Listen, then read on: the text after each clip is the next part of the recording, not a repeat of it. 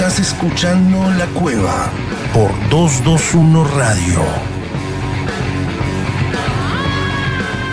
Muy buenas noches, bienvenidos. ¿Cómo andan nuevamente aquí en La Cueva, en 221 Radio, en el 103.1 como cada jueves?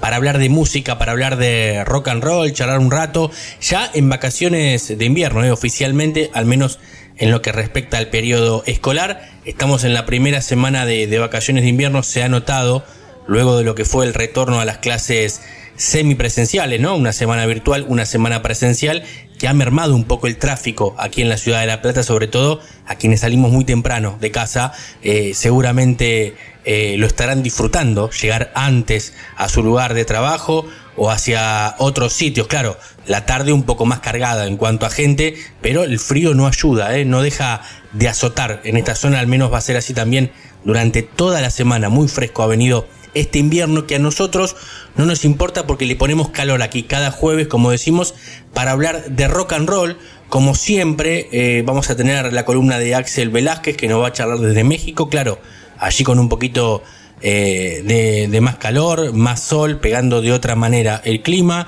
El doctor Garay que nos va a traer algún disco de rock argentino, algún histórico, veremos con qué nos sale en el día de hoy. Y Santiago Patiño también veremos qué novedades nos trae, si es algo de actualidad o alguna curiosidad, como siempre suele hablar en el mundo de la música. En un ratito tienen para escuchar aquí a Claudia Puyó, una de las mujeres referentes en el rock argentino, muchos años de carrera histórica junto a grandes artistas como Fito Páez, como Miguel Cantilo, también sacando su propio material, muy blusera, muy rockera, ¿eh? Claudia Puyó, que en un rato va a estar charlando aquí con nosotros con la entrevista que tenemos cada jueves, como decimos. Hoy toca 22 de julio, 22 de julio, este día de hoy del 2021, irrepetible, va a terminar en un ratito nomás, en un par de horas, pero 22 de julio pasaron cosas en el mundo de la música, como siempre decimos, las presentamos y te las cuento. ¿Querés saber qué pasó un día como hoy? En la Cueva Cultural. Cueva.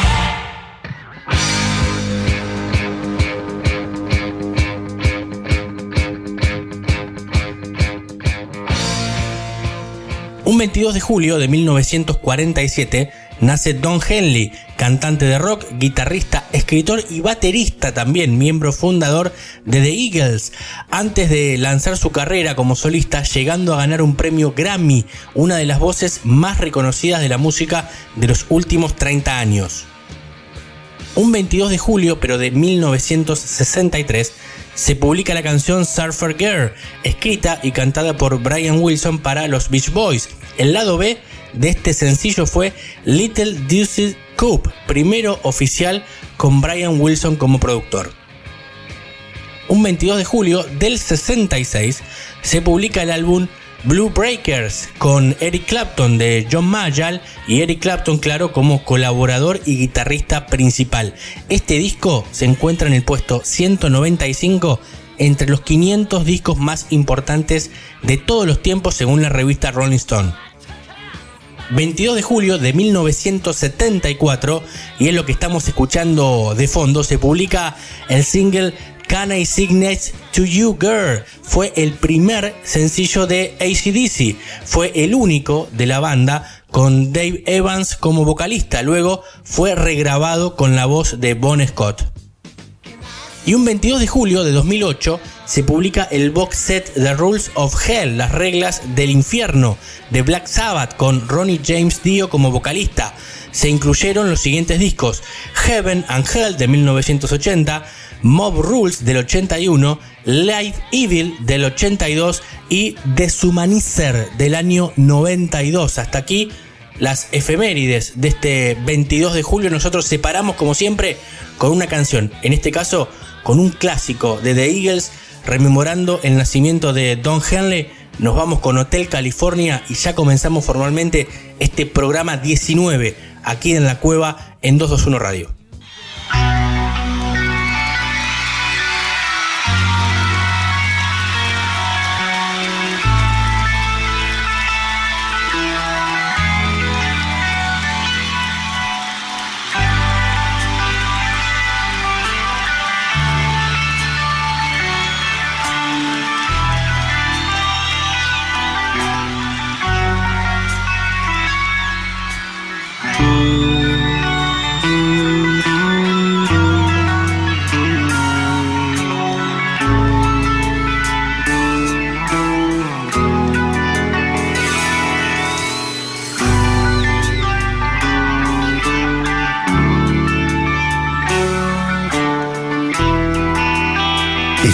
Escuchando La Cueva.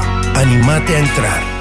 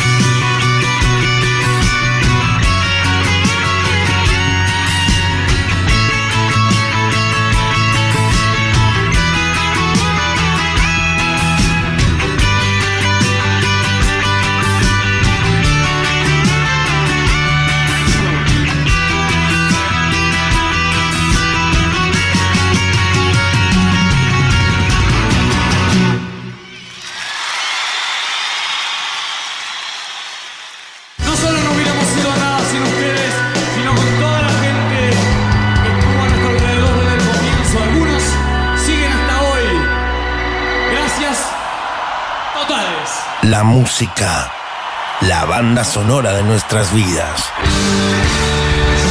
La cueva.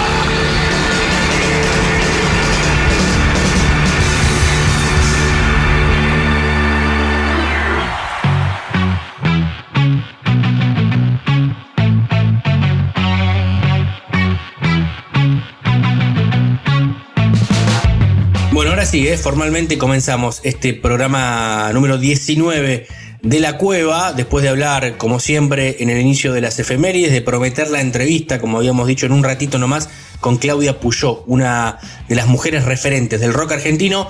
Nos vamos para México, como siempre en el comienzo, ¿les parece? Porque está Axel Velázquez del otro lado. Axel, ¿cómo estás?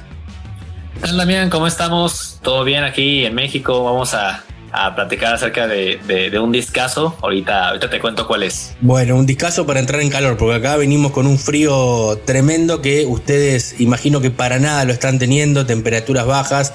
La verdad que no sé si, si estamos más viejos, más grandes, que puede ser también, ¿eh? en mi caso, pero lo estamos sintiendo muy duro este invierno por aquí, por estas latitudes. Sí, sí, bueno, acá estamos a buen, buen clima, estamos en, en pleno verano, pero Claro. bueno, cosas geográficas, pero mira, aquí el rock calientito vamos a, vamos a hablar hoy. Vamos a hablar, bueno, ¿qué disco tenemos para, para desarrollar, para contarnos en el día de hoy? Claro que sí, estamos hablando del, de un disco debut, uno de los más importantes de la historia de- del rock, que es el Appetite for Destruction Uy, claro. de los Guns N' Roses. Sí, que, que bueno, cumple un aniversario más, precisamente ayer, 21, sí, ¿no? cumplió un aniversario más eh, este grandioso disco de esta banda estadounidense. Como repito, como, como, como dije, más bien una, uno de los discos debuts más importantes, Sí. porque redefinió una serie de cosas y de estéticas del hard rock que no se habían propuesto antes a ese nivel, sobre todo pensando en un eh, llegar a un público más pop, más accesible, Claro. más radial, más Sí. comercial. Y bueno, pues vamos a estar hablando de sus principales canciones y bueno, un disco que, que por, por sus canciones creo que ya es uno de los más importantes y sobre todo más conocidos de, pues, de la historia del género, ¿no? Claro, claro que sí. Bueno, y hablando de canciones de este disco debut, nos vamos poniendo en clima eh, y le decimos a nuestros oyentes, bienvenidos a la jungla, que está sonando de fondo. Exactamente, Welcome to the Jungle. Ahí está una, una canción que es precisamente la que abre el disco. Claro, Es la canción que inaugura el, el Appetite. Y bueno, una canción que yo creo que ya escuchando el riff inicial, mm, tú ya sabes de quién se trata. Es una canción increíble, una canción clásica. Eh, hay que escuchar el trabajo de las guitarras de esta canción, es bastante importante. Gu- Guns N' Roses como tal tiene una, eh, una formación muy sólida como en las guitarras. Bueno, son dos guitarristas sí, y pues las, ambas guitarras tienen esta mm, como cohesión, ¿no? Claro. Eh, esa fuerza que, que, bueno, caracteriza a, a- a la banda, pero bueno, en ese caso están encargados como guitarristas eh, eh, Izzy Stradlin y Claro. por supuesto Slash, ¿no? Esencial, esencial Ixi en los primeros años de los Guns N' Roses. Después, eh, en el mejor momento, en el punto culmine de, de la banda, es que, que- que se va por otros problemas. Era, creo yo, y con el tiempo y uno lo que pudo leer en la historia, el más sano de todos, ¿no? Me parece que, Sí, que termina siendo. Y por eso es que termina dejando la banda también, ¿no? Un- Una, de los motivos fue ese. Pero bien decías, esta cohesión de las guitarras eh, en el riff de Slash, pero era esencial la base rítmica de, de Easy. Porque no podía subsistir una sin la otra y no hubieran sido iguales los- la- las canciones eh, sin los dos, ¿no? Me parece que es esencial ese punto. Totalmente, de hecho la mancuerna como guitarristas fue muy buena, Eh, Mm. fue, fue bastante bien logrado el trabajo que Claro. hicieron ambos en todo el disco, de hecho esto es un disco, digo ahorita hablamos de Welcome to the Jungle, ¿no? Pero, pero el disco en general es un discazo en, en cuanto a ensamble, yo, yo Sí. siento, es un disco bastante orgánico, bast- se nota bastante la energía que traían estos estos este chavos en ese momento, ¿verdad? Eran chicos, Pero, por, pues, eran por muy la jóvenes. juventud, es el salvajismo, el salvajismo de la década también, ¿no? Totalmente. Y, y realmente el trabajo que hicieron ellos dos, Easy y Slash, Eh, y sí era más rítmico en el sentido, era, bueno, tiene una, hay una técnica en la guitarra que es como el, el, el, eh, que muteas la cuerda, Claro. ¿no? en el cual haces un rasgueo, pero la, la tapas completamente. Sí. Eh, y eso da un trabajo muy rítmico, muy percutivo, ¿no? Mm, claro. Eh, que apoya, eh, apoya mucho a la sección rítmica, apoya mucho al, a la- al bajo, a la batería, por eso es una guitarra rítmica. Y eh, Slash era más protagónico, entonces Claro. de alguna manera se complementaban. Lo que uno no hacía, el otro sí lo hacía, ¿no? Si Slash Sí. era menos rítmico en cuanto a, a esa técnica que te comentaba, y sí lo, lo hacía, aunque no era tan protagónico, pero eso le daba como. Me recuerda un poquito incluso como a, a lo que era Angus Young con Malcolm Young Claro. con ACDC, ¿no? Tienen Sí. como esta, dual- esta mancuerna de trabajo de Ujú. guitarristas. Y bueno, Easy lo hizo muy bien, creo yo que, que hizo, hizo- bueno, ambos, Slash también hicieron Sí. buen trabajo. Y bueno, esta canción, como les comentaban, pues es una canción que desde el riff inicial Ah, ya, ya sabemos cómo, eh, pues de qué va el disco, ¿no? Bienvenido a la jungla, que bueno, No, como dato curioso, Sí. eh, este es un disco, esta es una canción, el, el título de la canción sí. viene de un- una anécdota a Axel, precisamente que lo, lo asaltan cuando un ladrón, cuando fue a Los Ángeles, pues Claro. lo asaltaron y le dice la famosa frase de ¿sabes dónde estás? Estás en la jungla, ¿no? Y vas a morir. jungla, Claro. Ajá, entonces esa frase es con la que usualmente durante el riff de introducción de, de, de Welcome to the Jungle, eh, en los conciertos en vivo, eh, Axel Rose grita precisamente esta, esta línea, ¿no? Y Sí, bueno, sí. es como, fue, fue inspirada en esta, en este, en este En ese hecho, y hecho precisamente delictivo. el video. Mm. Sí, sí, sí, efectivamente. Y en este, y en este, en este video de esta canción, eh, pues precisamente se ve justamente cuando baja de, de un, de un camión, Claro. ¿no? Axel, Sí. y, y bueno, con las maletas y todo, y, y se enfrenta como a la nueva ciudad. Que bueno, viene un poquito en, en- en concordancia con que pues la banda empezaba a despegar, precisamente fue en Los Ángeles, y bueno, tuvo como esta apertura. Y bueno, tiene una total, bueno, hice, un- hice una gran introducción para un gran disco que está plagadísimo de éxitos, ¿no? Claro, porque hay que tener en cuenta eso, es, es irse a la gran ciudad. Ellos, eh, Axel, eh, creo que era de, Lafayette, ¿no? Cerca ahí de Indiana. Eh, y, y para ellos, una zona, obviamente, eh, poblada, pero con mucha, un- una zona más campesina, de, de otro estilo de música, irse a Los Ángeles a probar suerte, además, porque se fueron a probar suerte y, y finalmente la, la- la terminan pegando, pero tuvieron su recorrido under muy importante también previo a este, a este primer disco. Eh, Sí. Pero como bien decís, creo que, creo que está considerado el mejor disco debut de la historia en cuanto a importancia, influencia, pero también en cuanto a números, si no me equivoco. Sí, ¿no? en ventas. Eh, sí, sí, sí, de hecho es el más vendido de todos los tiempos, Claro. en- hablando de discos debut. sí. Eh, bueno, un, un mérito increíble para una banda desconocida, pues era una banda nueva que, bueno, se formó por básicamente dos bandas que empezaban, bueno, que de donde salió Axel Rose. Sí, claro. eh, y, y en la otra estu- est- estuvo el resto de, de- integrantes, Claro. era Hollywood Rose Sí. y L.A. Guns, ¿no? Y L.A. Precisamente, Guns, y claro, bueno, exactamente. precisamente esta, esta, esta combinación del nombre, pues es Guns N' Roses. Sí. Y, y bueno, pues ahí está, ¿no? Lo, Sí, un poquito de cómo. y, y te agrego esta. y te agrego algo que es muy importante y no suele pasar en el mundo de la música o siempre uno, uno después ve el tema de los chistes y las cuestiones, pero es tan importante eh, Duff McKagan en bajo, es tan Mucho. importante, pero muchísimo en la cohesión, como decís vos, estaba la fusión de, la, de las dos guitarras, pero la cohesión de- del bajo y la batería. Totalmente, totalmente. Sí, no, eh, Steven Adler el es un baterista que me gusta mucho. No, no Sí. es como de mis bateristas, vamos, eh, bueno, para los que no me conocen, soy baterista. Sí. Este, no lo, lo reconozco como un baterista ba- bastante bueno en el sentido que pensando que es un- una banda que se presenta con Sí. tal producto, ¿no? Claro. Es un baterista que, bueno, lamentablemente cayó en los excesos y luego fue el Sí. recorrido de la banda y demás y ya no estuvo en posteriores trabajos. Una lástima porque realmente, eh, como suele pasar en estos grandes talentos, eh, tienen como un punto negativo y bueno, muchas Claro. veces pues forman, se- se- no, no, no se olvidan, pero pues, vaya, pudieron haber estado más tiempo, ¿no? Y si hubiera estado Stevie Adler en, en Guns, no sé qué hubiera sido, pero de todas formas, eh, el- lo, lo que estuvo ahí, el, el periodo corto que estuvo fue en Appetite. Y, y sí, como decías, eh, la sección rítmica de este primer disco es increíble. eh, el- lo que es el eh, Steve Adler y Duff Sí. McKagan. Grandioso, grandiosa sección. Sí, terrible. y una gran, gran este, eh, demostración. Aquí, por ejemplo, recomiendo mucho, bueno, obviamente el, el del Appetite, pues está- eh, estamos hablando del, de, este, de este disco, pero Sí.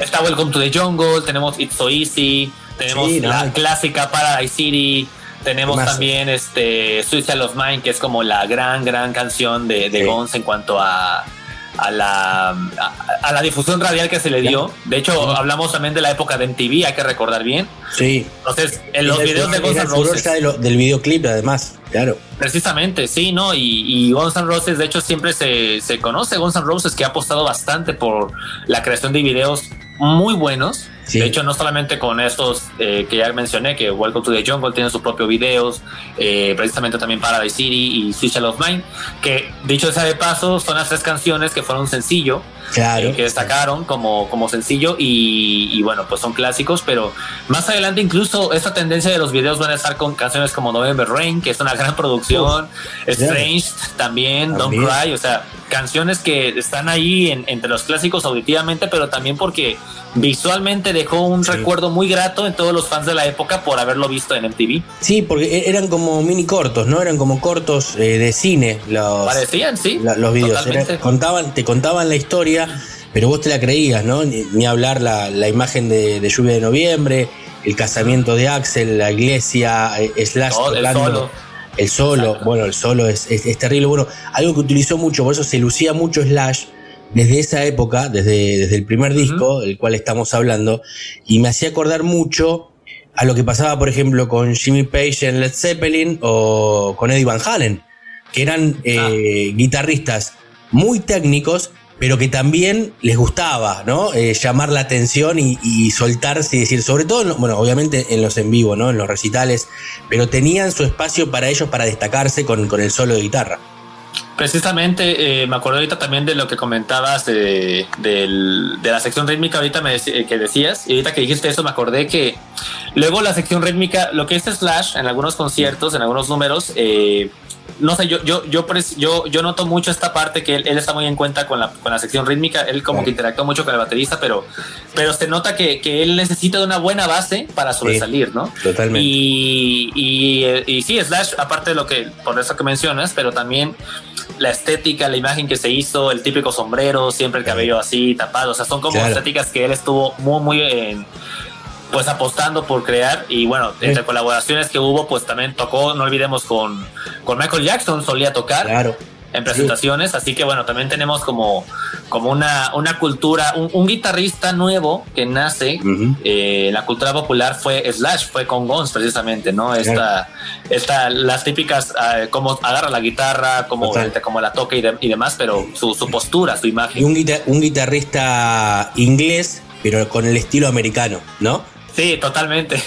Porque uno cree, no, uno dice Guns N' Roses son de Estados Unidos, pero Slash es nacido en Inglaterra. Sí, él, él sí es de Inglaterra, sí, eso Claro. sí, precisamente. Él es algo, es algo también a destacar. Mm. Y, y bueno, pues ahí está este, este gran guitarrista. Repasando un poquito los temas, bueno, mencionaba ya Welcome to the Jungle, It's So Easy, que es importante, es Terrible. muy buena. Esta me Terrible. gusta bastante porque es una canción que demuestra mucho la como todas las capacidades vocales de, De o más bien el registro vocal Sí. de Axel, de pronto está muy grave, de pronto pega Claro. el grito hacia arriba, o sea, hace Sí. bastante matiz con su, con su timbre de voz, que muchas veces lo relacionamos con simplemente agudos y demás, pero tenía esa parte también grave. Sí. Luego tenemos la clásica, a mí me encanta esa canción que es Night Train, Oh, una Night, canción increíble, increíble canción, eh, Son, son todos, buena. todos temas con estribillos eh, muy pegadizos, muy potentes, Pegadizos, muy fuertes, pop, eh, sí. muy pop. Bueno, la mayoría sonó en radio, la mayoría sonó en radio en su momento. sí. Eh, algo maravilloso. Eh, un disco además con no muchas canciones, pero son todas buenas. Sí, todas. Eh, ahorita eh, estaba viendo aquí la lista, tenemos Old Get, Get Me, Mr. Sí. Brownstown, Paradise Mr. City, Brown- bueno, ah, Mr. Brownstone es terrible. es buenísima, Es. Easy precisamente. Son todos, además son todos temas que, que terminaron tocando después en vivo, incluso hoy con la gira de regreso, son todos temas que los tienen que tocar sí o sí porque son clásicos. Sí, que de hecho está, está en tema también el regreso de Guns, ¿no? Precisamente aquí en México vamos a tener un, un- bueno creo que va a haber tres fechas.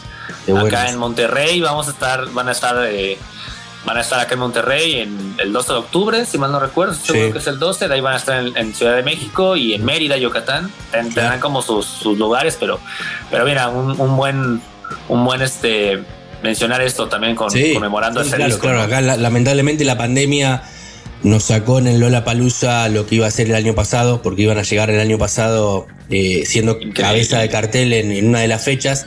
Eh, y bueno, eh, ojalá que, que en algún momento vuelva Se va a dar, pasar. se va a dar. Ojalá, ojalá que sí para el lado de Sudamérica, porque los estamos esperando. Incluso nosotros aquí en la Ciudad de La Plata, en el Estadio Ciudad de La Plata, eh, han venido, estuvieron aquí en el año 2017. Eh, ahí estuve, Ya. estuve presente en ese show que fue magistral y pasó una Wow. cosa que creo que no sé, seguramente ha pasado porque tocaron, no sé, cientos de conciertos, pero en lluvia de noviembre se largó un torrencial terrible y era Slash tocando el solo abajo del agua con la galera. Fue una, Wow. una imagen maravillosa que uno, uno se la lleva para siempre en la cabeza, en la retina. Fue mágico, fue mágico porque eh, fue, fue todo, todo el concierto con, con mal tiempo. Llovizna, paraba.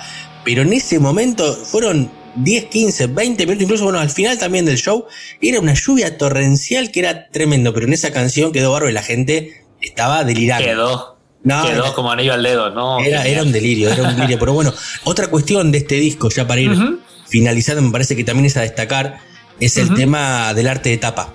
¿eh? Una tapa controversial, sobre todo en, en ese momento, ¿no? Con la cruz, este, las calaveras de, de los cuatro. Sí. Eh, algo maravilloso, fondo negro, ¿no? Eh, es como que fue muy arriesgado también para un disco debut. Y es icónica. Ahorita, ¿cuántas playeras no vemos? ¿Cuántos No, de eso? O sea, Y debe ser se- una, de, junto con la de Nirvana de la cara, debe ser una de las más vendidas, ¿no? O, Sí. o los o Rolling Stones 79, no sé. Eh, Debe ser de, las- de las remeras playeras, le dicen ustedes allí, más vendidas en la historia del rock, lejos. Sí, sí, ¿no? Y reconocidas y, y, bueno, favoritas. Ahí tengo también mis las mías. Sí. pero, pero sí, no, totalmente. Es un, es un disco que, que pasó a la cultura popular por música, por Sí. imagen, por muchas cuestiones. Y bueno, es una canción importante, es un, es un disco importante, ya repito, plagado de grandes temas. Eh, y antes de, de- de terminar, mencionar las últimas: My Michelle, Think About You, Sí. Of Mine, You're Crazy, Anything Goes. Y la última que, me, me- eh, que tiene una anécdota curiosa, que es la de Rocket Queen.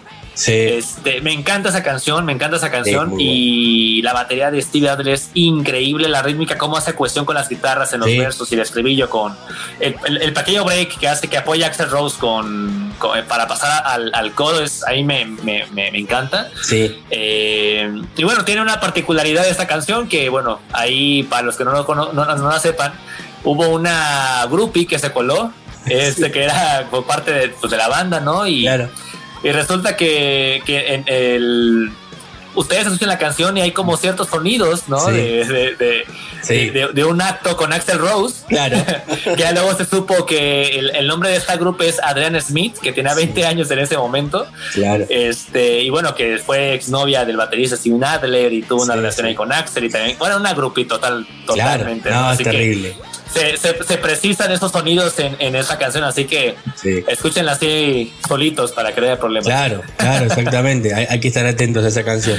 Eh, Sí. Axel, maravillosa, como siempre, la columna. Excelente el disco que nos traes, debut, que eh, cumplió en el día de ayer un nuevo aniversario. Un disco que sigue envejeciendo de, de buena manera. Decimos eso con los grandes discos. Algunos no pasa con, no pasa con tantos, ¿eh? pero este disco particular es maravilloso. ¿Y con qué nos vamos entonces? Escuchando eh, uno de los riffs más importantes de la historia del rock, ¿no?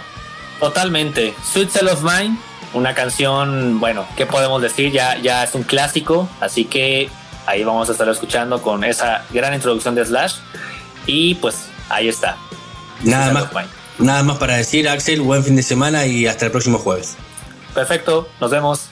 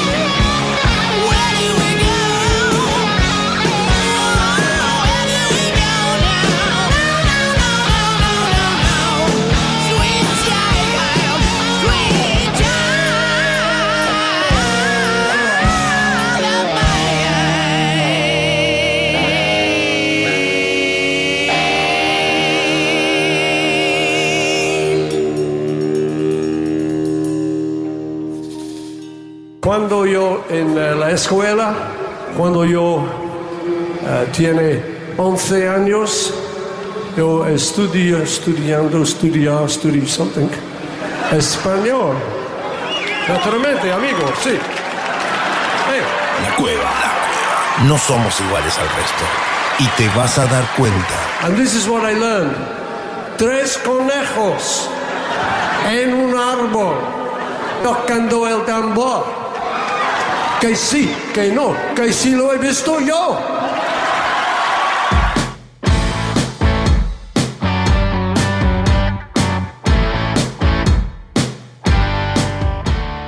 Continuamos aquí en la cueva, en 221. Veníamos de escuchar a los Guns N' Roses, discaso el que nos trajo Axel el día de hoy, este aniversario de Apetito por la Destrucción, uno de los mejores de la historia del rock, como lo charlábamos con él.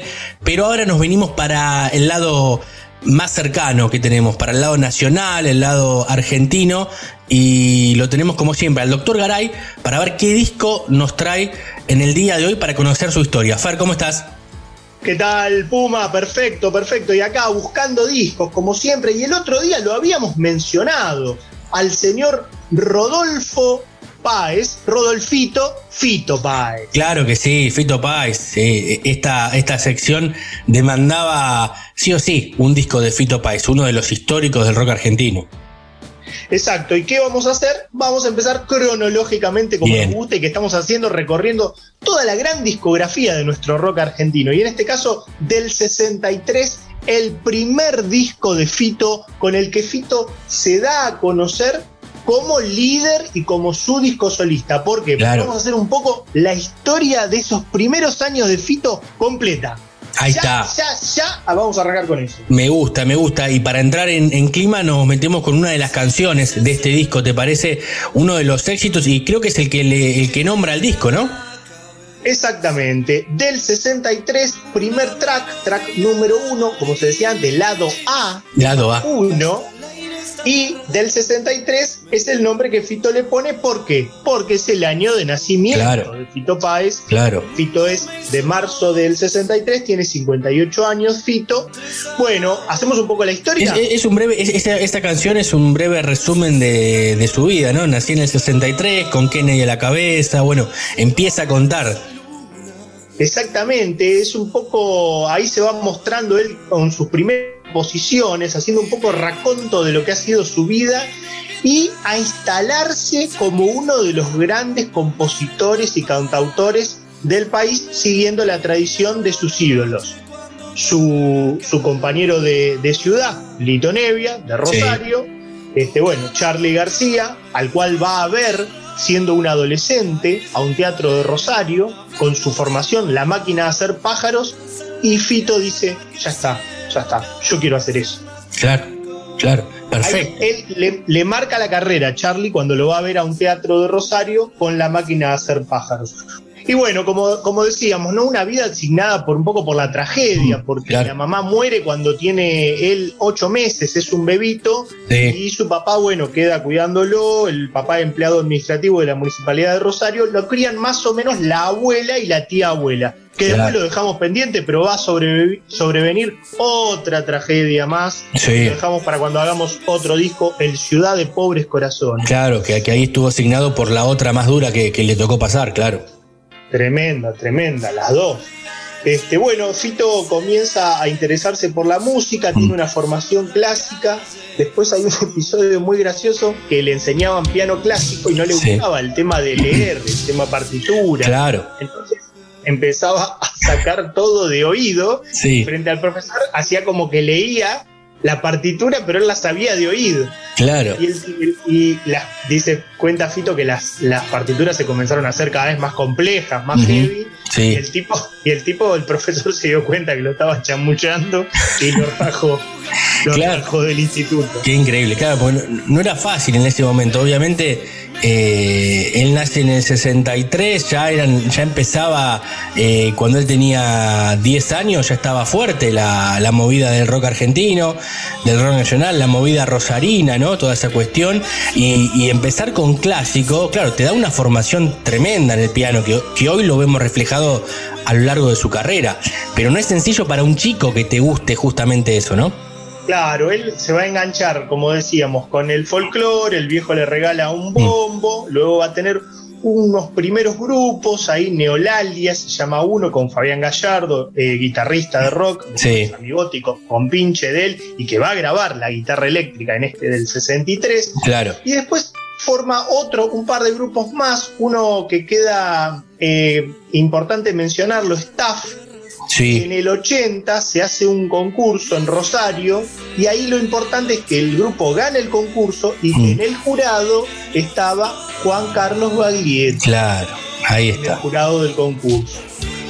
Luego Fito pasa a formar otra banda que se llamó El Banquete y en esa ya estaban Rubén Goldín, Silvina Garré, El Tuerto Wirtz Sí. y bueno, cuando, cuando en el 82 se produce el boom, se, se conoce como el boom del rock nacional, porque estaba prohibida la música en, inglés.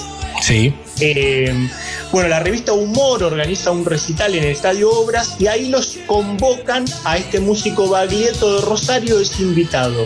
Y ahí la EMI lo contrata a Baglietto. Le, le dicen que les interesa, que les encanta su, su, su look, su onda, sus temas. Y pero como solista, Baglietto dice no, quiero que vengan todos los flacos que están tocando allá conmigo y ahí es donde va todo este grupo Qué que bárbaro. denominábamos recién, ¿no? Fíjate cómo, fíjate, Garré, fíjate cómo te cambia la vida una decisión, porque si Juan Carlos Baglietto decía, dale listo, voy como solista, andás a ver cuánto tiempo quedaba Fito Páez ahí en el ostracismo de Rosario, o tal vez no, porque el talento lo tenía, pero sí que hubiese sido muy diferente el camino a recorrer. Quizás le hubiese costado más, pero Fito, un- una, una polenta y una capacidad Sí. y un desborde creativo infernal. Reto- retomemos.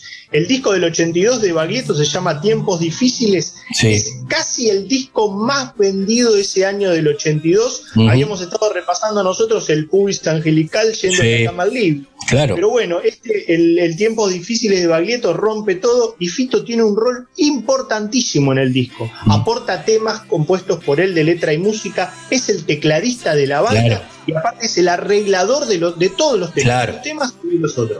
Bueno, y ahí estamos con, ahí estamos con la formación que no tenían muchos en el rock argentino, que arra- agarraban la guitarra, salían, armaban la banda y se lanzaban a componer y, y así lo han hecho. Fito Páez con esta formación de piano, de música clásica, de la partitura, todo lo que le costaba, lo que no le gustaba de chico, después lo pudo utilizar eh, muy bien dentro de la, de la música, ¿no? Claro, comienza a participar en esos discos, ahí como decimos, aportándole temas, el Sí. teclado y los arreglos en los primeros dos, tres discos de Baglietto, y ahí Bicho, Charlie, lo detecta Claro. y le dice si quiere venir a formar parte de la banda de él. Como ya comentamos, Sí. para clics modernos, Fito ya era el tecladista de Claro. la banda de Charlie. Claro, Eso ya lo claro. estuvimos mencionando en la cueva. Claro, exactamente. Lo, lo- lo charlamos justamente la semana pasada, cuando hablábamos de, de clics modernos, de ese discazo de, de Charlie García. Y ahí ya estaba metido totalmente. Le faltaba ese empujón y decir, bueno, me lanzo como solista. Exacto, Fito estaba muy temeroso Mm. y le muestra eh, algunos temas a Charlie comentándole que va a sacar el disco. Charlie dice eh, directamente, me arrodillé ante él cuando me mostró el tema con el que vamos a cerrar la columna, tres agujas, y Sí. realmente dije, bueno, acá apareció uno que era lo que yo quería, uno que me pateara el culo. Mirá vos. Charlie. Qué increíble, ¿eh? qué historia, claro. Porque además el estilo también, ¿no? El piano no, eh, eh, era, venía por ese lado. Y siempre, siempre se lo, se lo señaló, ¿no? Como el Mm. heredero, ¿no? Como el heredero de su ciudad, por Lito Nevia, y ya en Buenos Aires, eh, por el estilo, ¿no? El teclado, las composiciones propias, cantar, formar una banda con guitarra, bajo, batería, temas propios y vos tocar el teclado. Claro. Charlie era la referencia ineludible. Sí, totalmente. Pero con una personalidad tremenda. Y, y ¿sabés qué es lo, lo fundamental también para señalar? Que hasta ese momento, y por, ahí, por ahí pasaban un poco los temores de Fito, Sí, eh, que los temas él no se había probado como cantante claro, hasta ese momento. claro. Y ahí se da una cosa muy, muy impresionante y muy curiosa, que Fito no es un gran cantante, porque no, va a no tiene un gran No. caudal de voz, no canta muy, muchas veces afinado, yo lo he visto, ido a ver muchísimas veces, Mm. pero ¿qué es lo que pasa? El, el- lo buena de las composiciones Claro. y las letras supera, y la personalidad del tipo Totalmente. supera eso, algo que se da en nuestro rock. Vicentico, bueno, sí, varios- muchísimo. Bueno, in- incluso con el tiempo, hablando más que cantando, ¿no? Fraseando, recitando la canción más que nada. Totalmente, totalmente. Bueno, así es que llegamos a este 1984 en el que sale del 63 el primer eh, disco de solista de Fito Páez con una tapa que es totalmente, como diría alguno, minimalista. Andy Chiernavsky, Sí, eh, fotógrafa sí. este, del rock nacional en esos primeros años 80, muchos, muchas fotos del rock nacional Sí, son de ella. de Andy Chernavsky, este, creo que era pareja de, de Andrés Calamaro. Andy. Sí, fue exactamente. Estuvo con Andrés en la época de los abuelos, me parece. Por En ahí. esos años, primeros Mm. años 80, y bueno, la tapa es más minimalista, no se puede creer. Es Fito Páez con una musculosa, Sí, nada. con letras en, en- en japonés, parecía Sí. ser, un teclado adentro de un baño, Sí, parado el teclado, ¿no? alpargata, Nada. ¿eh? El, el Nada. teclado parado, o sea, una tapa con dos mangos. Una Nada. tapa con dos mangos, under, under. Terrible. totalmente, totalmente minimalista, pero bueno, eh, quedó como algo muy particular y, y- y de época, y un Sí. rostro de Fito muy jovencito. Recordemos, 21 años. 21 años. 63, el disco sale en el 84, él saca ya su primer disco, pero recordemos lo que había pasado. Venía de, de estar dos o tres eh, discos Años con Charlie. con, con, eh, con Baglietto y luego con Charlie. Claro, claro, claro, no, no. Arranca, arranca a pleno. Arranca pleno. Tenía, a- había hecho la escuela, tenía toda la formación y además la pega con el disco, porque podría haber salido mal y volver a ser músico de Charlie García, o seguir como, como muchos músicos que, que sacan sus discos, pero después siguen con el soporte de, de otra banda, con otro cantante, pero se la jugó y le salió bien. Mirá si la pega que en ese momento eh, se editaba la recordada revista Pelo. Sí, claro. La revista Pelo lo elige como el disco del año Mira vos. a, a del 63. Otro dato más, uno de los temas que formaba parte del disco era la rumba del piano, porque Fito Sí. tenía eso también. Había un costadito folclórico, un costadito de rumba que a él siempre le gusta esa onda Siempre fusionó, siempre fusionó después con el tango, con el folclore. tango, Sí. exacto. Ese, esos colores, la bossa nova, ¿no? Toda esa onda. Bueno, por ejemplo, la rumba del piano, dos años después va a sacar un disco chiquito de cuatro temas con la rumba del piano a dúo con Caetano Veloso, Claro, grabado en Río de Janeiro. Claro. Tres agujas lo dijimos. Fito le Temazo. eh, Fito no, Charlie le dice que es un temazo y lo que dijimos, y el flaco Spinetta le dice que es su tema favorito, que no Claro. creer lo que hizo, Mirá vos. eh, y lo, lo hace cover y luego lo, lo han tocado juntos Sí. en, en varias oportunidades, el, el tema Tres Agujas. Qué increíble, ¿no? Pri- primer, primer disco que te lo elogien Charlie y el flaco era, era terrible. Bueno, la formación, eh, Fabián Gallardo, como decíamos, su amigo, Mm. Sí. viajero de, de la ciudad de Rosario en el bajo, en la guitarra. La guitarra. César Franov en el bajo, Yo, eh, claro. un bajista que, que participó también por esos años en alguna de las formaciones de Spinetta Jade. Sí, muchos, Spinetta, mucho, muy, muy- músico, músico más sesionista, pero terrible. Estuvo en muchos, eh, muchos álbumes del rock argentino. El Tuerto Wirtz en batería, que la década siguiente va a ser el baterista de los socios del desierto. Claro, claro. cual empezamos a ver algo, muchas relaciones con Charlie Sí, y con el flaco Spinetta. claro. con el cual dos años después van a grabar un recordado disco eh, conjunto, eh, La La La. Claro, Eh, famoso la la la. Fito Páez y el Flaco Espineta. Y todos estos músicos que tocaban con uno y tocaban con el otro. Claro, no, no, era. Todo el tiempo movi- moviéndose, pero seguía bajo. Es como que él siguió su carrera bajo la tutela de, ¿no? Es como que él se lanzó, pero influencias. Claro, siempre, siempre, siempre, sobre todo en esa primera parte de los 80 hasta que después en los 90 hay un quiebre nuevamente de Fito, ¿no? Que lo termina lanzando al estrellato con, con el amor después del amor. Bueno, el, el amor después del amor, tengo Mm. entendido que ya lleva vendido un millón de discos. Sí, Está claro. considerado el disco eh, de mayor ejemplares vendidos en la historia del rock argentino. Del rock argentino. Lo hemos comentado en algún momento hablando de noticias Mm. internacionales de música. Sí. Fito ha ganado el Grammy Latino y ha Claro. ganado el Grammy, el Grammy Grammy, digamos. Sí, claro, el gran premio Grammy, que una, una, un título, un premio que no ganan muchos y, y no en el rock argentino, ¿no? Para nada, para nada. No, escasísimas participaciones de, de nuestros músicos este, de rock en, en los premios Grammy. Y Claro. No solo participando, sino, sino ganando. Mm. Bueno, después como invitado está Melingo con Sí. el saxo en un tema. Siempre. Eh, siempre aparece. Siempre, siempre aparece. La cantidad de discos en la que participó Melingo no se puede creer. No se puede creer. El negro García López, histórico Histórico. de- del flaco Spinetta, ya Sí, fallecido. fallecido. Y, Ru- y Rubén Goldín, su compañero, Ujú. la banda de, de Baglietto, le ayuda con los coros en un par de temas. Así que bueno, ese es, ese es un poco...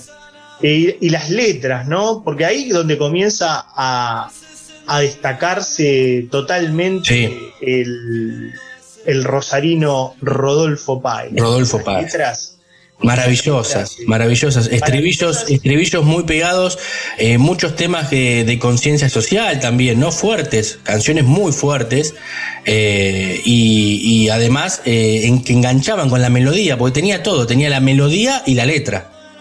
Exacto, y como bien decías y como bien te pasó a vos recién, empezás a, a nombrar y ya te sale. Nací en el 63 con Kennedy en la Pero cabeza. es histórico. Temas que él compuso y que se le ocurrieron y que nosotros hacemos así, tac, y, Y tenés. que nos decimos media letra. Claro, exactamente, totalmente. Que han, pe- han quedado tan pegados en la, en la conciencia social, en el, en el, en el, en el Sí, en el imaginario colectivo, porque, y además digamos. son todos temas de, de radio, todos temas que uno fue escuchando a lo largo de su vida, y incluso hoy lo siguen pasando. Así que bueno, entonces ese es este del 63. Maravilloso. Luego, luego Fito lo va a presentar este, en un teatro Mm. porteño con éxito de con éxito de público. Ya va a comenzar una carrera impresionante. Eh, va a estar un, un disco más con Charlie, va a estar en Piano Bar, Sí, que ya lo vamos a hacer también en la sí, claro, lo estamos Va a esperando. aportar también ahí, lo va a ayudar a Charlie para ese disco. Y bueno, y luego va a sacar giros al año siguiente, que también lo vamos a hacer en la cueva, Sí. otro disco, uno mejor No, que el otro. no, son discazos, son discos, como decimos, siempre decimos acá, no sé cuál es el mejor, o porque no hay el peor acá, ¿viste? ¿Cuál va, cuál viene? Pero lo cierto que son grandes discos que quedaron, gracias a Dios, en el, en el rock argentino y que hoy en día uno puede tener acceso y en el legado. Fer, maravillosa como siempre la columna, nos vamos entonces escuchando Tres Agujas, Sí, no, tres agujas, temazo, temazo. Temazo. Nos vamos con eso, buen fin de semana y hasta el próximo jueves. Abrazo.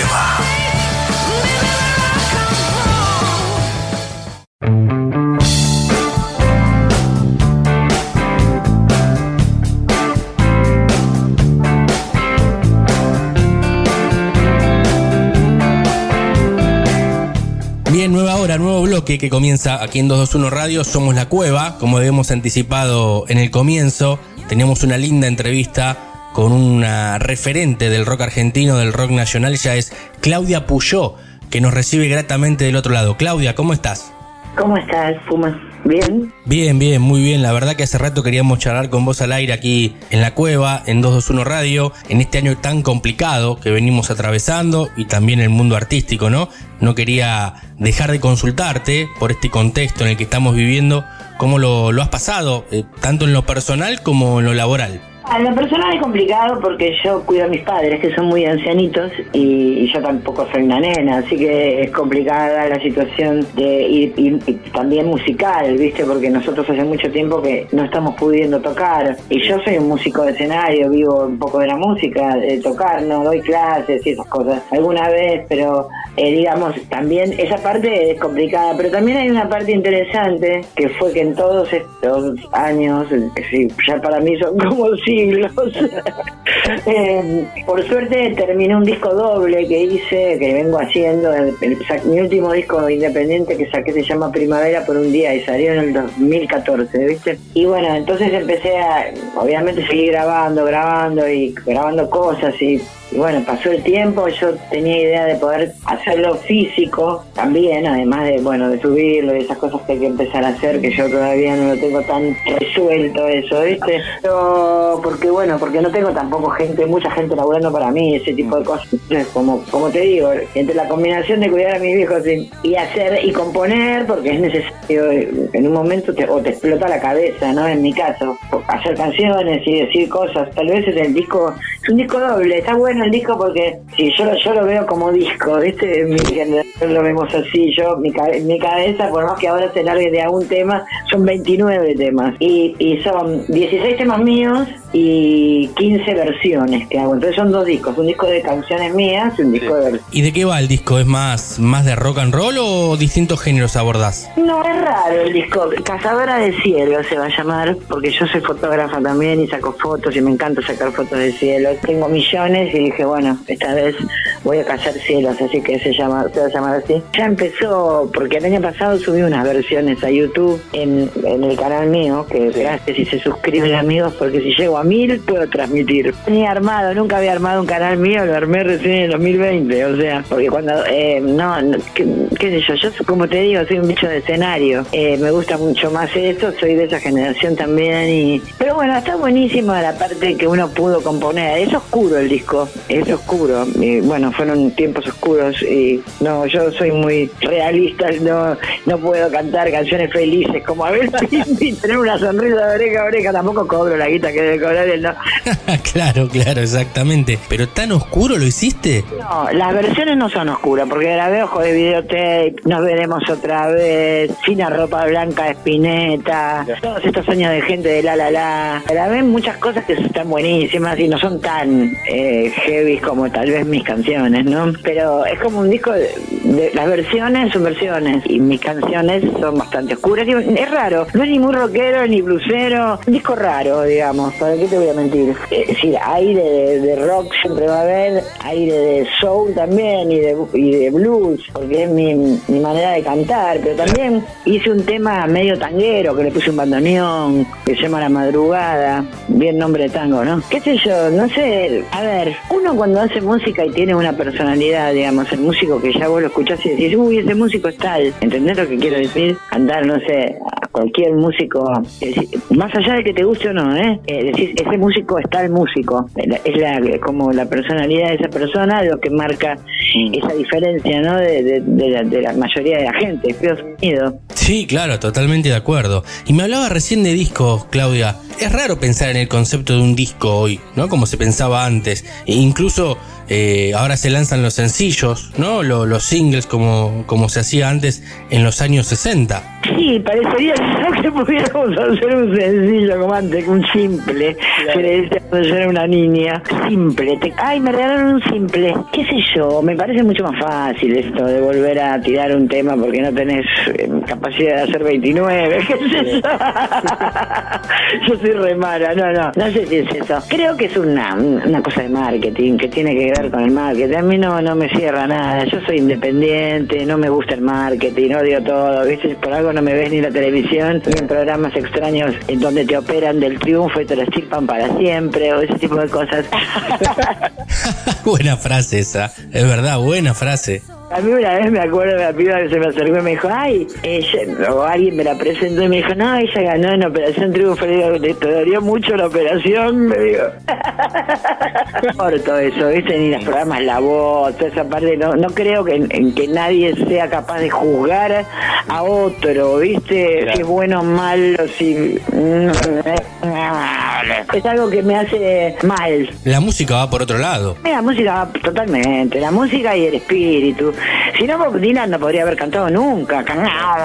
Pero olvídate. Y ver, cuando empezás a leer la poesía de, de Bob Dylan, decís, ah, ok, listo, quedamos en eso. Por eso, escribió en el 62, Desolation Road, y si lees esa letra te morís. Sí, no, obvio, obvio. Es uno de los poetas de la música, poeta de- del rock. Pero bueno, por eso la música pasa por otro lado. A mí, por ejemplo, de chica, yo escuchaba música clásica, escuchaba de todo, ¿no? Por mi padre, escuchaba música clásica, yo le preguntaba qué era tal cosa, qué era tal otra. Para saber cómo era lo que no me conmovía más, menos, o lo que me gustaba más o menos. Y jugábamos, yo después adivinaba quién era Mozart, si era Beethoven, si era Borjak, o no sé, yo. Claro, la esencia siempre es el juego. Siempre se arranca por ahí. Después empieza la parte más profesional. Eh, A mí me pasó que yo siento que para mí la música es un juego.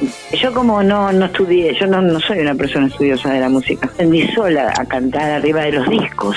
¿Entendés? Por algo uno va aprendiendo la voz porque, digamos, va aprendiendo la voz, va aprendiendo agudos o cosas así, porque no tiene la técnica que tiene una persona que estudió o, o ahora la posibilidad que tienen los pibes de poder, no sé, si vas a un colegio secundario dedicado a la biología, por ejemplo. ¿Entendés? Eso no existía cuando yo era chica. Existía un colegio que iba así, existía un conservatorio de música clásica donde vos podías estudiar canto lírico, olvídate de, de otra cosa. Cantaba el canto lírico porque vi cantantes de óperas, vi a la mejor cantante wagneriana del mundo cantar Birgit Nilsson. Me encanta la ópera, pero no, me- no, a mí me apareció un disco de los Beatles a los ocho años y dije, chao chicos, nos vemos. Claro, a muchos les pasó acá, ¿no? En Argentina los Beatles le abrieron la cabeza, los Beatles, después los Stones, bueno, etcétera. Claro, los Beatles, los Rolling Stones, Led Zeppelin, Deep Purple, la Aretha Franklin, que es mi maestra, antes que yo escuchaba, y los cantantes, porque yo cantaba arriba de los discos, Crosby, Stills, Nash Young, para hacer armonías, qué sé yo, empecé muy pibita, yo tenía 12 años y yo tenía un grupo, Ana Gris. Tenía una- un dúo, teníamos un dúo, porque claro, era la época de los dúos, de Sui Generis, yo era más chica que ellos. Y nosotros teníamos un dúo también, Ana Gris se llamaba. Aníbal, que fue bajista de León Gieco y tocó en Oveja Negra. Con el negro hicimos la- el primer grupo, teníamos dos. Yo tenía 12 años y el 14. Claro, claro, y ahí no paraste más. ¿Y arriba del escenario a qué edad te subiste? Arriba de un escenario a los 15, que fue la primera vez que tocó, que consiguió una. un- lo consiguió. El San Cayetano tiene un salón de actos, que es un Liniers. Conseguimos el salón de actos para hacer un recital. Era una época rarísima y una mina era más raro todavía. Y, bueno, fue, fue, fue fuerte. Fue- yo viví, creo que lo mejor de la música, ¿no? Escuché mucha música en mi vida. Y la verdad que es maravillosa, la música me acompañó todavía, me salvó la vida, desde escucharla a componer. Mirá qué linda frase que nos dejás. Estamos hablando con Claudia Puyó, aquí en 221 Radio, en la cueva, nos estamos dando un gustazo. Claudia, te quería consultar, ¿siempre fue la música en tu vida o hubo algo más? Yo soy geminiana, imagínate las cosas que hago. Me gusta la astronomía, pero no pude ser astrónoma. Entonces tengo un telescopio, hice unos cursos en la sociedad eh, Amigos de la Astronomía que queda en Parque Centenario. ¿Qué sé yo? No, pinto también en óleo, pero pinto para mí, obviamente. Foto, soy fotógrafa, escribo. Claro, todo ligado al arte, pero ¿llegaste a laburar de otra cosa? ¿Laburaste de algo más? Y laburé en banco. Yo empecé a laburar a los 17 años. Corazón me recibí en el colegio secundario 1976, año del golpe militar, de perito mercantil. Empecé a laburar, a laburar de otra cosa. Y laburé de otra cosa mucho por, por esto de no transar, de ser independiente. Dos discos con discográficas. Después todos mis demás discos son independientes. Inventé un sello que se llama Cadorna. Cadorna, el disco se llama. Después me contaron que hay una calle del sur que se llama Cadorna, en Lanús, no sé dónde. Digo, así que, pero Cadorna con C, el mío Cadorna con K. Años, en el 2000, en el 2000 lo inventé, el sello. ¿2000? 2001, cuando saqué, el 99 cuando empecé a grabar La Razón y la Tempestad, que fue mi primer disco independiente. Y yo hice dos discos, con, que uno salió en Estados Unidos, que fue Cuando te vi partir, que son las canciones que más escucharon, hundiéndome en la oscuridad, esos temas que hubo, que fueron como temas más conocidos, porque, bueno, pues tenía un, un respaldo, digamos, atrás, se suponía, entre comillas, porque yo no veía ni siquiera un disco tenía, que tenía que ir a comprar. Cuando estás en una discográfica y no sos saber pintos, ¿no? Claro, que sonreís todo el tiempo y decís todo lo correcto. Yo soy muy correcta, ¿viste? No, no, no, no, no. Nunca fuiste para ese lado vos, claro. Viste que ahora hay muchos artistas, músicos también, ¿no? Que terminan cediendo su arte ante la empresa. De la muerte. No, no, eso es, eso es vender tu alma al demonio. ¿Sabes qué pasa? Los tipos, a ver, la mayoría de, la gente que labura en, empresarios, estamos hablando, ¿no? O sea, no importa que te dediques. Eh, y a muchos músicos ya no son músicos, son empresarios, son músicos. Pero su parte romántica murió para mí. Es decir, es una apreciación mía, ¿no? Me pasa por cuando escucho su música, porque no siento nada. Digo, uy, ¿qué le pasó a este pibe? Tenía tanta onda y ahora ¿qué le pasó? Es como, como que el chico, no sé si vos ves Capuzotto, pero hay uno hay un gag buenísimo, se llama ¿Qué le pasó a Santana? Que es mortal, ¿no? Que primero lo pone a Santana en Gusto tocando, viste, una música maravillosa y después lo pone con Maná cantando como me duele el amor. Entonces, habla con el médico de Santana y le pregunta, doctor, ¿qué le pasó a Santana? Bueno, y etcétera. Así como ese gag pasó, pasa en muchos músicos argentinos que, que se han convertido básicamente en empresarios, ¿no? Y han perdido un poco esa cosa maravillosa que tenían, no todos, por suerte. A Luis Spinetta nunca le pasó eso. No, claro, y Luis luchó contra las discográficas mucho tiempo. Luis, Luis, sí, pero Luis, Luis iba por un camino que nadie podía decir nada, ¿viste? Se lo tenían que bancar, aparte venía de Almendra, en su momento habrá transado sus principios, porque empezaron muy pibitos. Porque no es lo mismo una mina sola que una banda, ¿entendés lo que te quiero decir? Sí, claro, claro, claro. Después Luis haya sido como un iluminado especial, porque es verdad, su música trascendió. A mí me gustan todos los discos de Spinetta y todas las épocas de Spinetta. Hay gente que no. Además fue progresando como artista haciendo siempre cosas diferentes, no hay un disco igual al otro. Claro, el tipo es un- era una- una- un libro, además era un tipo inteligente, poéticamente había leído mucho, desde Castaneda a Roberto Arta, lo que fuere, tipo que tenía la poesía metida ahí, influenciada mucho por su lectura también. Yo me acuerdo de haber leído, hace- eh, hice una canción hace mucho tiempo que no me la acuerdo, porque me pasa eso, porque a veces uno compone muchas canciones y dice, nada, y te olvidas, porque seguís componiendo. Y era una era el- la historia de un cuento de Os- Oscar Wilde, que yo me encanta. Oscar Wilde había leído un cuento sobre que se llamaba El pescador y su alma, era como, como el pescador se había enamorado de una sirena, ¿viste? Y bueno, por ejemplo, escribí una canción que se, que se llamaba El pescador y su alma, que hablaba sobre esa historia, porque me voló la cabeza. Pasaba Luis, esas cosas nos pasaban más a nuestra generación. Si, si ahora lo que está pasando es, es grave, ¿no? Sí, es grave, es grave, han cambiado los tiempos, claro. ¿Y, y de rock argentino de, o, o nacional de la actualidad, escuchás alguna banda? ¿Te gusta algún artista? No, la verdad que no, me parece más de lo mismo. Lo que más o menos suena bien me parece más de lo mismo.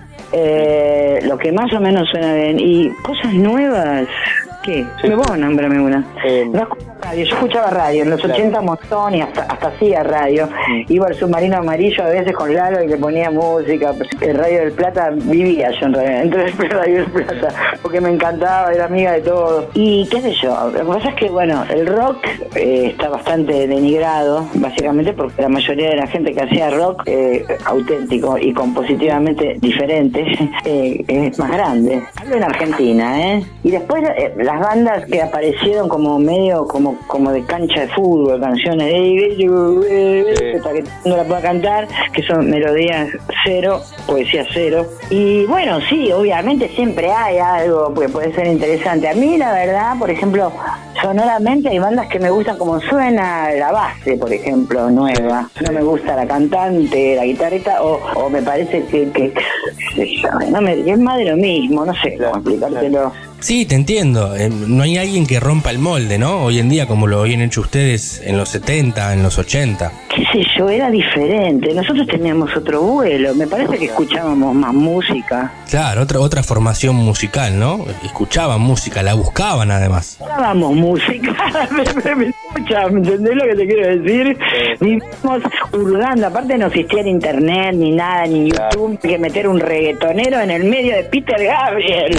Ahora que pongo In Your Eyes y me aparece Maluma, y me dan ganas de pegarme un cuetazo en la cabeza. Claro, Maluma por decirte algo. Y la poesía te la encargo, ¿viste? Claro, claro, nada. No tenés melodía, no tenés armonía y ni poesía. Nada, ninguna de las tres cosas. Ca- Básicamente casi denigrante hacia la mujer, el reggaetón es una porquería inmunda y es casi patético. Pero bueno, patético se está convirtiendo el mundo. Yo no puedo decir mucho. A veces debo sonar como una especie de vieja loca que rock and rollera que dice cualquiera, pero no es así. Soy muy observadora, escucho mucho, no soy boluda y, y tampoco me creo que soy, ah, qué grosa que soy, ni nunca me la creí. Yo soy un músico más, no, no me creo. Oh, a veces esas cosas que la gente se la cree. No, claro, claro. Sos un músico más, como decís, pero te consulto, como mujer, ¿te sentís referente del género junto, no sé, a, a Fabi Cantilo, a Hilda Lizarazu? La Hilda tenía 17 años y sacaba fotos, ni siquiera cantaba. Era novia de Miguel Zabaleta.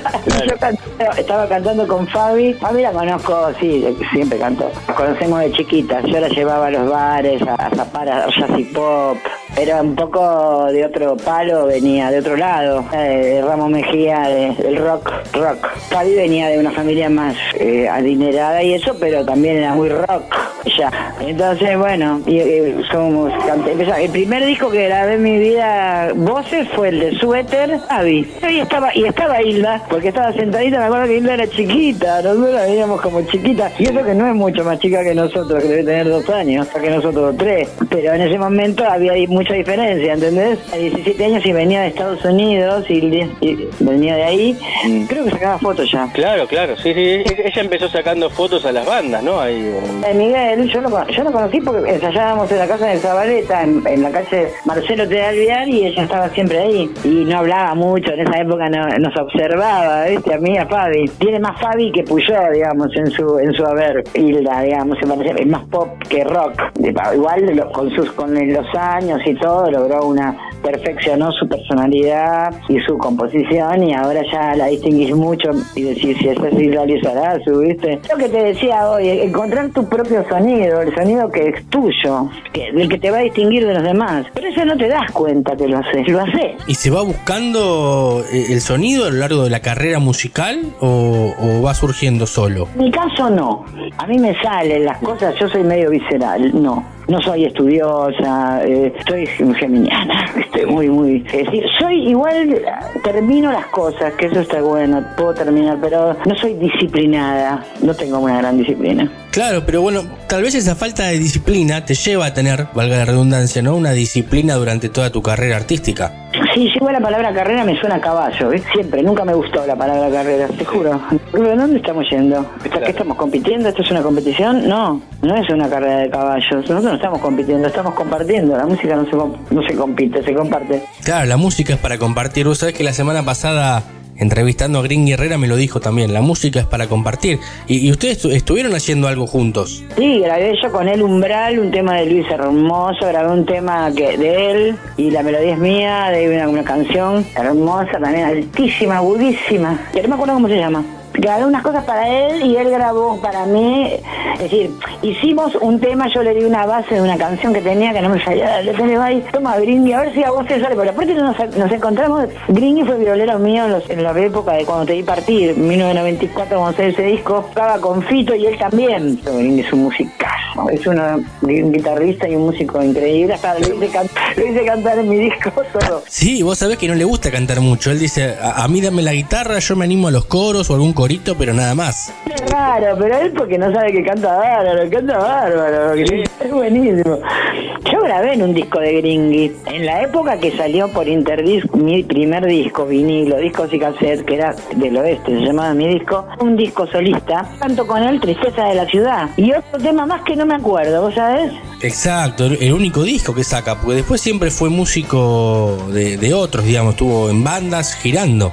Sí, después siempre fue músico de otra gente, sí, un poco porque también es, es re frustrante, ¿viste? Hacer tu propia música y que a la semana ya tu disco no esté más en la batería porque quebró la compañía de una persona que murió hace poco, Milo Aprile, que era un productor de... Claudia, para ir terminando y, y agradeciéndote estos minutos aquí al aire de 221 Radio, ¿qué sueños pudiste cumplir gracias a la música? Uf, conocí Londres tocando con Kevin Ayers y Oli Halsall, dos ingleses alucinantes están en esta tierra más. Uno era mi novio y el otro era Kevin, que era un gran músico, tocaba en Soft Machine, qué sé yo, un montón. Tocar en la Plaza de la Revolución en Cuba me voló la cabeza con Silvio Rodríguez, Pablo y Aute. No la podía creer. No, me pasaron muchas cosas maravillosas, qué sé yo. También tocando en un barcito chiquito para 10 personas te puedes emocionar y ¡wow! ¡Qué bueno que estuvo! ¿Qué sé yo? Tiene que ver. No sé, a mí a veces, una vez me preguntaron ¿cuál fue tu mejor recital? El último, le digo.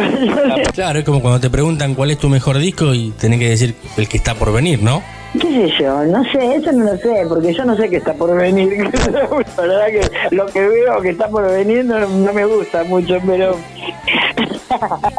pero más allá de eso me lo tomo bastante en joda porque si no me pego un cuetazo, un corchazo. ¿no? Sí, la verdad que a mí lo que más me preocupa realmente en este momento es no poder salir a tocar, ¿no? Eso me hace mal. Bueno, hablábamos sobre el disco físico, ¿no? Pero no, yo creo haber podido cumplir casi todos los sueños de esos. Bueno, no pude cantar con Areta, que es mi profesora de canto, conocerla ni escucharla nunca en vivo y se murió.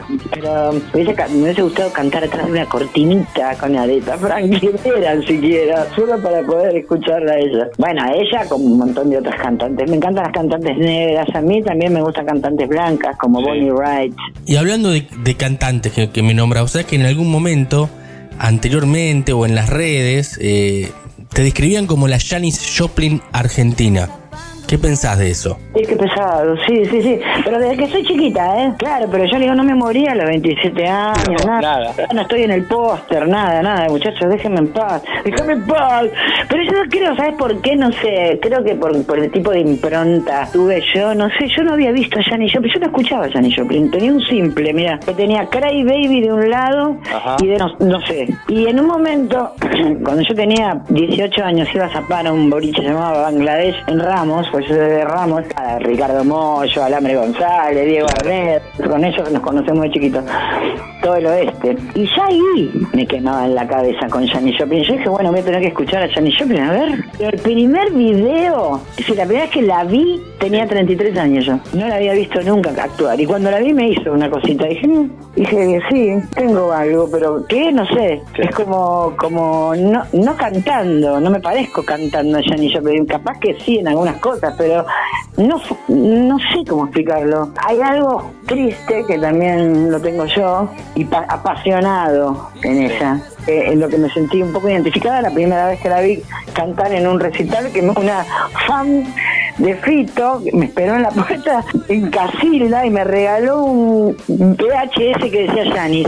Mirá. Y yo no lo había visto nunca eso. Y llegué a mi casa y lo puse. Yo tendría 33 o 34 años. No sé cuántos años tenía. Y yo cuando cantaba con Fito tenía como 35 años. Parecía una nena, pero era grande. Claro. Sí, claro, claro, tenías esa edad, esa edad, Claudia. Eh, agradecerte estos minutos aquí en, en 221 Radio, en la cueva.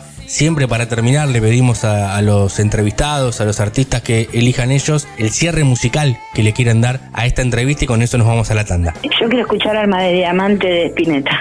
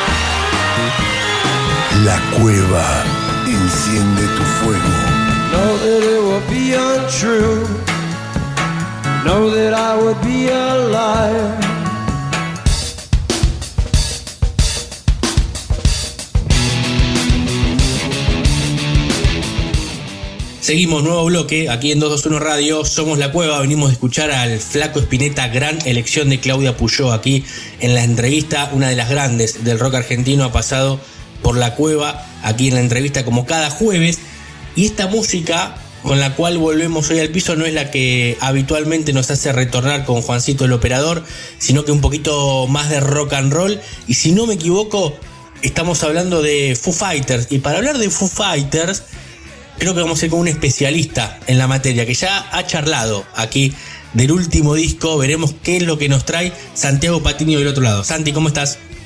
Buenas noches, Puma, a vos y a todos los oyentes. Y así es, lo venimos anticipando tanto el nuevo material de los Foo Fighters como el hecho de que en esta columna y en este espacio íbamos a hablar ya tanto de rock, de pop, como hemos hablado en otros momentos, y en este caso de disco, aunque les parezca mentira, Foo Fighters y disco fusionando todo en un mismo lado. Bueno, hablamos por supuesto de lo que es el lanzamiento de Hail Satan, el, nuevo álbum de la banda estadounidense Foo Fighters, que en realidad lo, lo lanzaron bajo el nombre, perdón, de Gees. Claro, Como claro. Pero sin la B larga, sino Gees. Exacto. Eh, bueno, esto fue justamente el pasado 17 de julio eh, de, de este año, por supuesto, para lo que es el Record Store Day, algo que se lanzó exclusivamente en vinilo, que tiene, por supuesto, que la- las cinco portadas del disco en cara A y cara B, y que, por supuesto, ya está disponible desde, desde el domingo por la noche, que, que- que ya se encontraba tanto en Spotify como en YouTube y las demás redes. Increíble, novedad, bien fresquita. El material lo anunciabas el jueves pasado, decías, íbamos a hablar de música disco, nosotros nos imaginamos que venías con los zapatos de plataforma y los pantalones con cuello de elefante, pero no, finalmente de Foo Fighters es lo que estamos hablando con esta novedad y este disco en homenaje a los VGs. Si hacemos streaming, me tengo que vestir como John Travolta, entonces, la próxima. Claro, y Para, sí, claro. para estar acorde Claro. ocasión. Un poco de facha, sí, bueno, un poco de facha tenía John. Un poquito nomás. Este Sí. último disco, sí, que como decíamos recién, tiene la cara A y cara eh, B, por supuesto, que en el lado B tiene la parte rockera, como escuchábamos recién Sí. con eh, Making a Fire, un estilo eh, musical más pesadito, digamos, que estamos acostumbrados a, a- a escuchar de, de Foo Fighters, también con temas de eh, lo que es Medicine at Midnight, que es el último disco Sí. eh, de, de la banda, por supuesto, como Shame Shame, eh, Waiting on a War, eh, No Sons of Mine, Close Quarter, eh, siempre con un sonido clave en, en los golpes de la batería de Taylor Hawkins, por supuesto, eh, el- la púa del bajo siempre marcándose y si no presta atención puede escucharla fácilmente, los gritos de, de Dave Grohl como, como son de costumbre tanto en estudio, Sí. tanto en vivo, alguna incursión de las guitarras este, acústicas también para, para lo que es este trabajo, que esto es, por supuesto, como decimos y como estábamos escuchando, el lado B de Claro. Hell Satan, del nuevo disco de los Foo Fighters, la parte rockera. Pero hay un lado A, por supuesto, que es la primera parte, y ahí está la sorpresa y ahí está la anticipación que hablábamos el jueves pasado cuando nombramos que íbamos a charlar sobre disco. ¿Te parece? Escuchamos el anticipo y nos metemos de lleno en ese lado A que nos interesa muchísimo en esta novedad de Foo Fighters.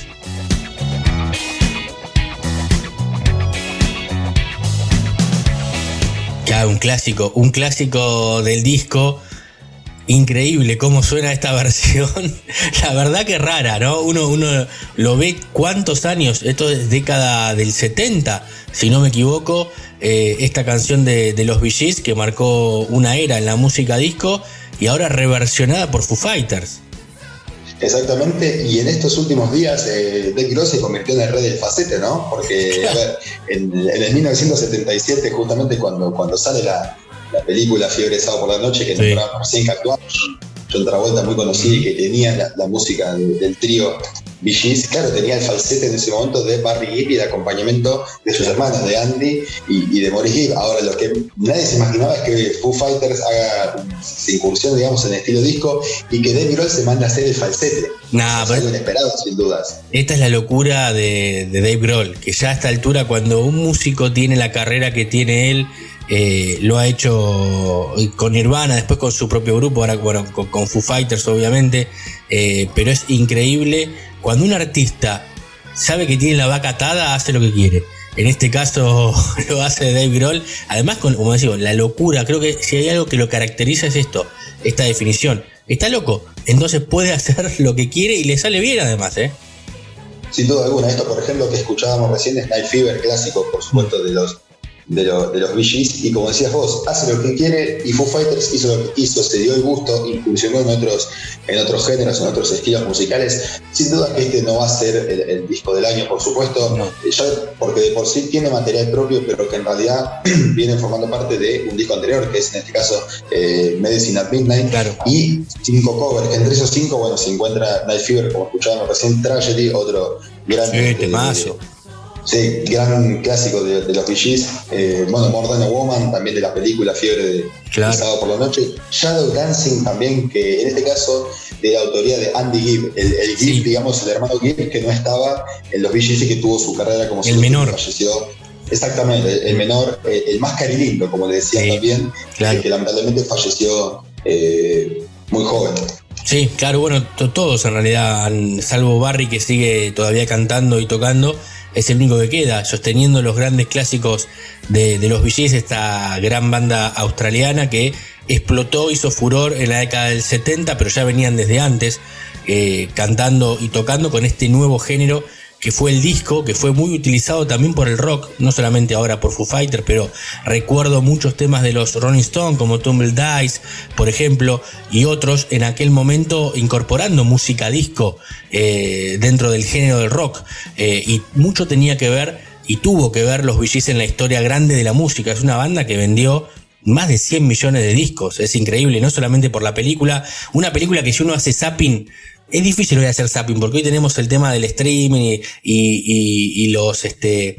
Y, y- Netflix, Amazon, todas las plataformas, no me salía la palabra, todas las plataformas, exactamente, es muy difícil. Pero si uno eh, agarra el control remoto, hace zapping y te agarra un canal de cable y, y ve a, a John Travolta bailando ahí con, con, el, con el traje blanco, yo creo que lo, lo dejas. Como mínimo 10-15 minutos te quedas en la película aunque la hayas visto 100 veces. No, y sobre todo porque sin necesidad de ser fanático del disco, uno, uno mira ese momento y las escenas en las que justamente John Travolta está bailando y, y ya, ya le genera esa- esas ganas de bailar, esas ganas de moverse, porque también los, los VGs tenían eso, mucha eh, calidad musical, pese a ser un, un género muy bastardeado en, en muchos casos, eh, como, como es el disco, eh, una época también en la que era, eh, obviamente década de los 70, final de los 70, cuando ya empezaba a incursionar el punk, el post-punk, después cuando fue los años 80, entonces era por un lado, bueno, eh, está la gente que, que- que sale a bailar, que escucha disco, el conchetaje, como se dijo en, en- Sí. en muchas veces, y nosotros, y nosotros, el otro grupo decía, bueno, claro, nosotros somos acá de eh, más vanguardistas, somos más humildes, venimos de, venimos de un barrio pobre, expresamos en las letras algo, algo más rudo y más crudo, que es eso del disco. Bueno, mucha disputa que tuvo, mucha polémica también eh, que generó el, género, pero fíjate cómo las barreras y demás se rompieron, ya que Foo Fighters en este caso tiene cinco covers de los VGs. Bueno, Dave Grohl, eh, frente a esto eh, y frente a la grabación de You Should Be Dancing, que ahora vamos a estar escuchando, por supuesto, dijo, Sí. nunca en mi vida había cantado así, obviamente respecto al falsete, pero aunque no lo crean, fue la canción más fácil que he cantado en toda mi vida. Me puse a grabar, calcé los auriculares y fueron seis minutos que la duración que, que tuve para, para grabar esta pieza. Nunca había grabado tan rápido y debería haber estado cantado, eh, cantando así durante los últimos 25 años. ¿Cómo no me di cuenta antes? Decía Del Grohl frente a esto. Qué increíble, qué locura que tiene. Bueno, además, eh, algunos de estos covers, creo que sí, eh, con el que nos vamos a ir, eh, lo, lo tocaron en vivo en el Madison Square Garden, cuando volvieron ahora hace poquito. También lo, lo hablamos aquí hace un par de semanas. eh, además de haber hecho un cover de Queen, como, como siempre, ¿no? Porque juega mucho Foo Fighters en, en los vivos con estas cuestiones de, la- de interpretar otras bandas. Exactamente, eso por un lado, You Should Be Dancing en el Madison Square Garden, como dijiste, el regreso de la banda a los, a los shows y también el, el regreso de los recitales, que fue un show que lo comentábamos hace, hace algunos jueves, un show sin protocolos y con capacidad llena, ahí es donde había interpretado Be Dancing y allí fue donde el público dijo, bueno, ¿qué está pasando acá? Esto es un cover, dijeron, ensayemos algo pa- para el regreso, ¿qué es lo que está pasando acá? Bueno, y sorpresivamente, luego, luego de unas semanas de- de la- del concierto, los Foo Fighters habían anunciado que iban a sacar este disco, que tendría por un lado, como comentaba, la parte rockera de los cinco temas de Medicine at Midnight, y después los covers de VGs, bueno, como, como comentabas recién de que lo habían interpretado previamente, Shadow Dancing, que es el tema de Andy Gibb, eh, Foo Fighters también lo habían eh, interpretado recientemente en lo que es la transmisión en vivo del, del Rock and Relief, el festival streaming, eh, eh, conducido obviamente por, por Linda Perry. O sea, fueron, fueron dos hechos sin dudas que, que dijeron, bueno, hicieron Be Dancing en vivo, hicieron en un evento eh, benéfico un tema de Andy Gibb. Bueno, algo se viene, si no, no, están, no puede ser que estén tan enganchados, una banda tan rockera, tan pesada, tan enganchados con el disco. No, no, totalmente. Además esto abre la puerta para lo que sea, ¿no? Ahora no, sabemos con lo que se puede mandar Dave Grohl con, con Foo Fighters a partir del año que viene, porque como te digo, pueden en cualquier momento lo que, lo que hacen en vivo lo pueden transformar en estudio. Es más, seguramente deben tener algún cobre, alguna cuestión grabada en, en- en esas sesiones que hacen de, de- en encuentros entre la banda, pero se puede venir Queen, se puede venir Michael Jackson, cualquier cosa. ¿eh? De a, par- a partir de ahora de esto, eh, no esperemos solamente rock pesado de la mano de Foo Fighters. No, y bueno, si, si nos recordamos un poco y rememoramos tiempo atrás, eh, en la mayoría de los shows, eh, Foo Fighters siempre interpreta Under Pressure, justamente cantada por, por, Taylor, por Taylor Hawkins, el baterista, y en más de una ocasión ha participado eh, Roger Taylor, el baterista de Queen, en, en esta interpretación en vivo. Creo que también, por un lado, eh, ponemos un poco las manos en el fuego, como nos gusta hacer eh, en la cueva. Yo creo que también esto posiblemente despierte a otras bandas la motivación de decir, bueno, yo no me animo a decirlo, pero me gusta el disco, me gusta el pop, y capaz que me mando a hacer un cover. Hay ciertas bandas que por supuesto que a, esta altura hagan lo que hagan en el buen sentido musicalmente, obviamente, no van a tener, digamos, tanta polémica y si se quieren dar un gusto lo harán como hicieron Foo Fighters. Pero creo también que para muchos que tienen resguardado o, o- o, digamos, muy metido adentro o por vergüenza, tal vez, uno vaya de uno a saber por qué, la- las, las pasiones musicales, bueno, esto creo que despierta un poco y da el, el puntapié inicial a que otras bandas también se animen a, a grabar cosas de un estilo que, que jamás espere y que no es el, suyo. La palabra es espaldas. Eh, Foo Fighter tiene espaldas detrás, como suele decirse también en el mundo del fútbol, para hacer lo que ellos quieren y no, la crítica. Tal vez una banda mucho más joven, sin tanta trayectoria, recorrido, que cambia repentinamente su género, puede llegar a ser criticada. Foo Fighters, eh, incluso yo creo que, que a Dave Grohl no le interesa, porque va a recibir críticas, seguramente les está recibiendo, de algunos este, fanáticos, pu- los puristas, los famosos puristas de la música, eh, pero yo creo que no le interesa para nada y se debe estar divirtiendo del otro lado también, ¿no?